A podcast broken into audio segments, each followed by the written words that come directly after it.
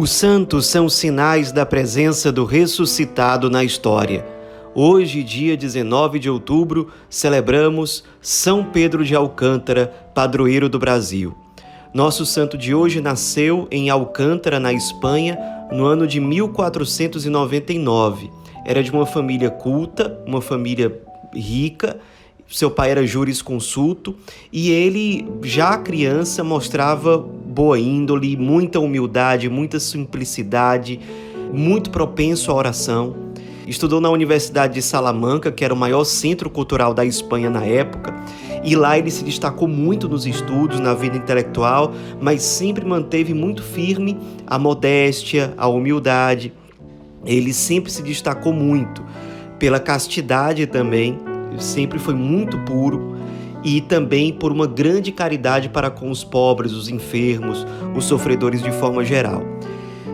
Depois, ainda na sua juventude, depois de terminar os seus estudos em Salamanca, contra a vontade do pai, ele ingressou na ordem franciscana e ele se identificava muito com o carisma franciscano, a pobreza, a perfeita alegria, a humildade, o desejo de evangelizar, a vida fraterna, o espírito de oração. Ele tinha uma grande identificação com o carisma franciscano, de modo que, com 20 anos de idade apenas, ele já foi nomeado superior geral de um convento na cidade de Badajoz na Espanha. Ele, na verdade, foi uma espécie de fundador daquele convento e se tornou o superior dele. E ali ele mostrou um grande exemplo aos seus formandos de vivência do carisma franciscano, em todos os aspectos.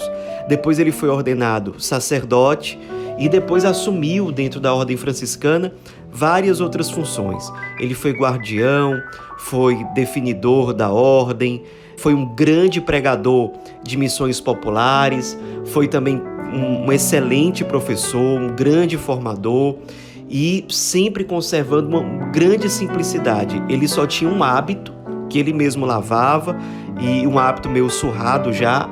Tinha um breviário para ele fazer suas orações, tinha um crucifixo bem simples assim, meio tosco, e um bastão que ele utilizava quando ele ia fazer grandes caminhadas, principalmente para evangelizar ou para fazer peregrinações. Era somente isso que ele tinha em termos de bens materiais.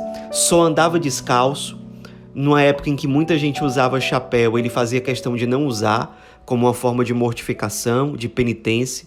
Dormia muito pouco e, nas poucas horas em que dormia, ou ele dormia sentado ou ele dormia no chão, também como forma de penitência. Ele tinha uma vida de penitência realmente muito intensa. Além disso tudo, jejuava muito e quando não estava jejuando, já comia muito pouco.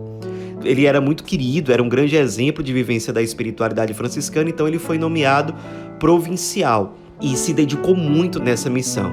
Visitou todos os conventos que havia na província e de forma análoga àquela que Santa Teresa d'Ávila e São João da Cruz procuraram fazer com a ordem carmelita, ele foi fazendo com os conventos que eram da sua província, da sua jurisdição. Então ele trabalhou muito pela reforma dos conventos que existiam. A ideia central era reformar os conventos tendo em vista a vivência da regra primitiva escrita por São Francisco.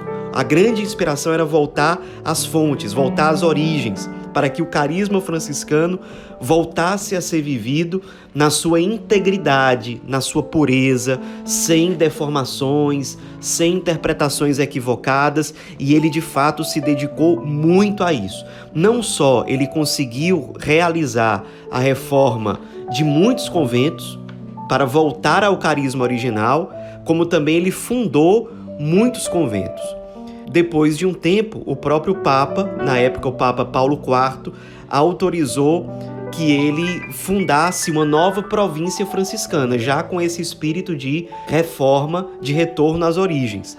E em vários países, em vários lugares, mais de 30 conventos aderiram à jurisdição de São Pedro de Alcântara, porque o, muitos franciscanos ao redor do mundo, especialmente na Europa, viam em São Pedro de Alcântara alguém que tinha a missão de resgatar as origens da espiritualidade franciscana. Então, muitos conventos foram aderindo ao governo dele com a autorização do Papa, que via nisso uma verdadeira inspiração de Deus. Ele também era, foi se tornando cada vez mais uma figura de referência para muitas pessoas importantes da época. Ele, por exemplo, foi conselheiro do imperador Carlos V, do rei João III de Portugal, e sempre conservou uma grande simplicidade, um grande amor à pobreza, um forte espírito de penitência, uma grande sensibilidade para com os doentes, os pobres, os sofredores.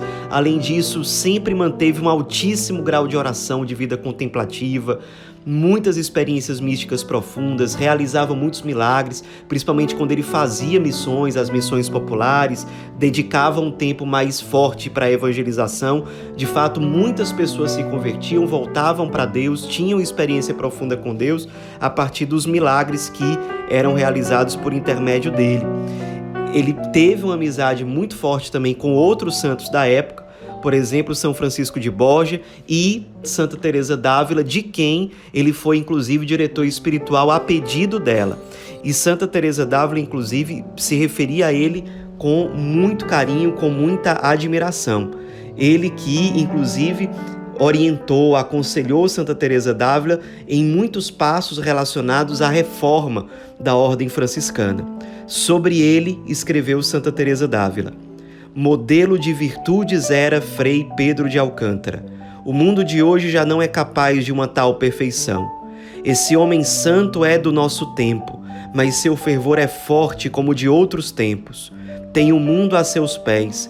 Que valor deu o Senhor a este santo para fazer durante 47 anos tão rígida penitência? E também sobre ele, após a morte de São Pedro de Alcântara, falou Santa Teresa d'Ávila.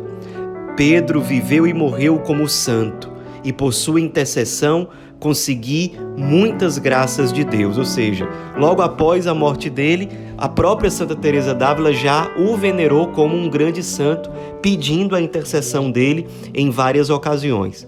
E no fim das contas, ele morreu depois de uma vida muito consumida, muito entregue pela igreja, pela ordem franciscana, pelos pobres, na formação dos padres, na reforma e na fundação de conventos, no resgate da espiritualidade do carisma franciscano, um grande santo que morreu com 63 anos de idade no dia 19 de outubro de 1562. Muitos milagres ao longo da história são relatados por pessoas que peregrinaram até o seu túmulo e pediram intercessão, pediram graças de Deus.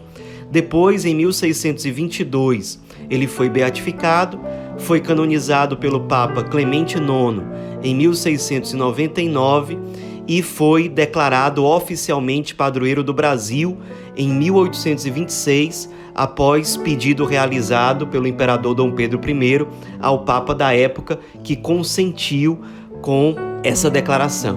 São Pedro de Alcântara como padroeiro do Brasil. Depois da queda da monarquia, por talvez um certo ranço em relação aos imperadores, à monarquia, o pessoal fez pouco de questão de que esse título de São Pedro de Alcântara fosse esquecido, mas ele nunca deixou de ser padroeiro do nosso país. Temos um padroeiro santo, um santo franciscano que amava os pobres, que amava evangelizar, que teve como grande missão ao longo da vida resgatar a espiritualidade e o carisma franciscanos de forma autêntica, de forma pura, de forma humilde, com grande amor à pobreza, com grande amor ao fundador São Francisco de Assis. Nos inspiremos no nosso padroeiro, nesse grande santo, homem de profunda intimidade com Deus, um verdadeiro franciscano, grande evangelizador. São Pedro de Alcântara, rogai por nós.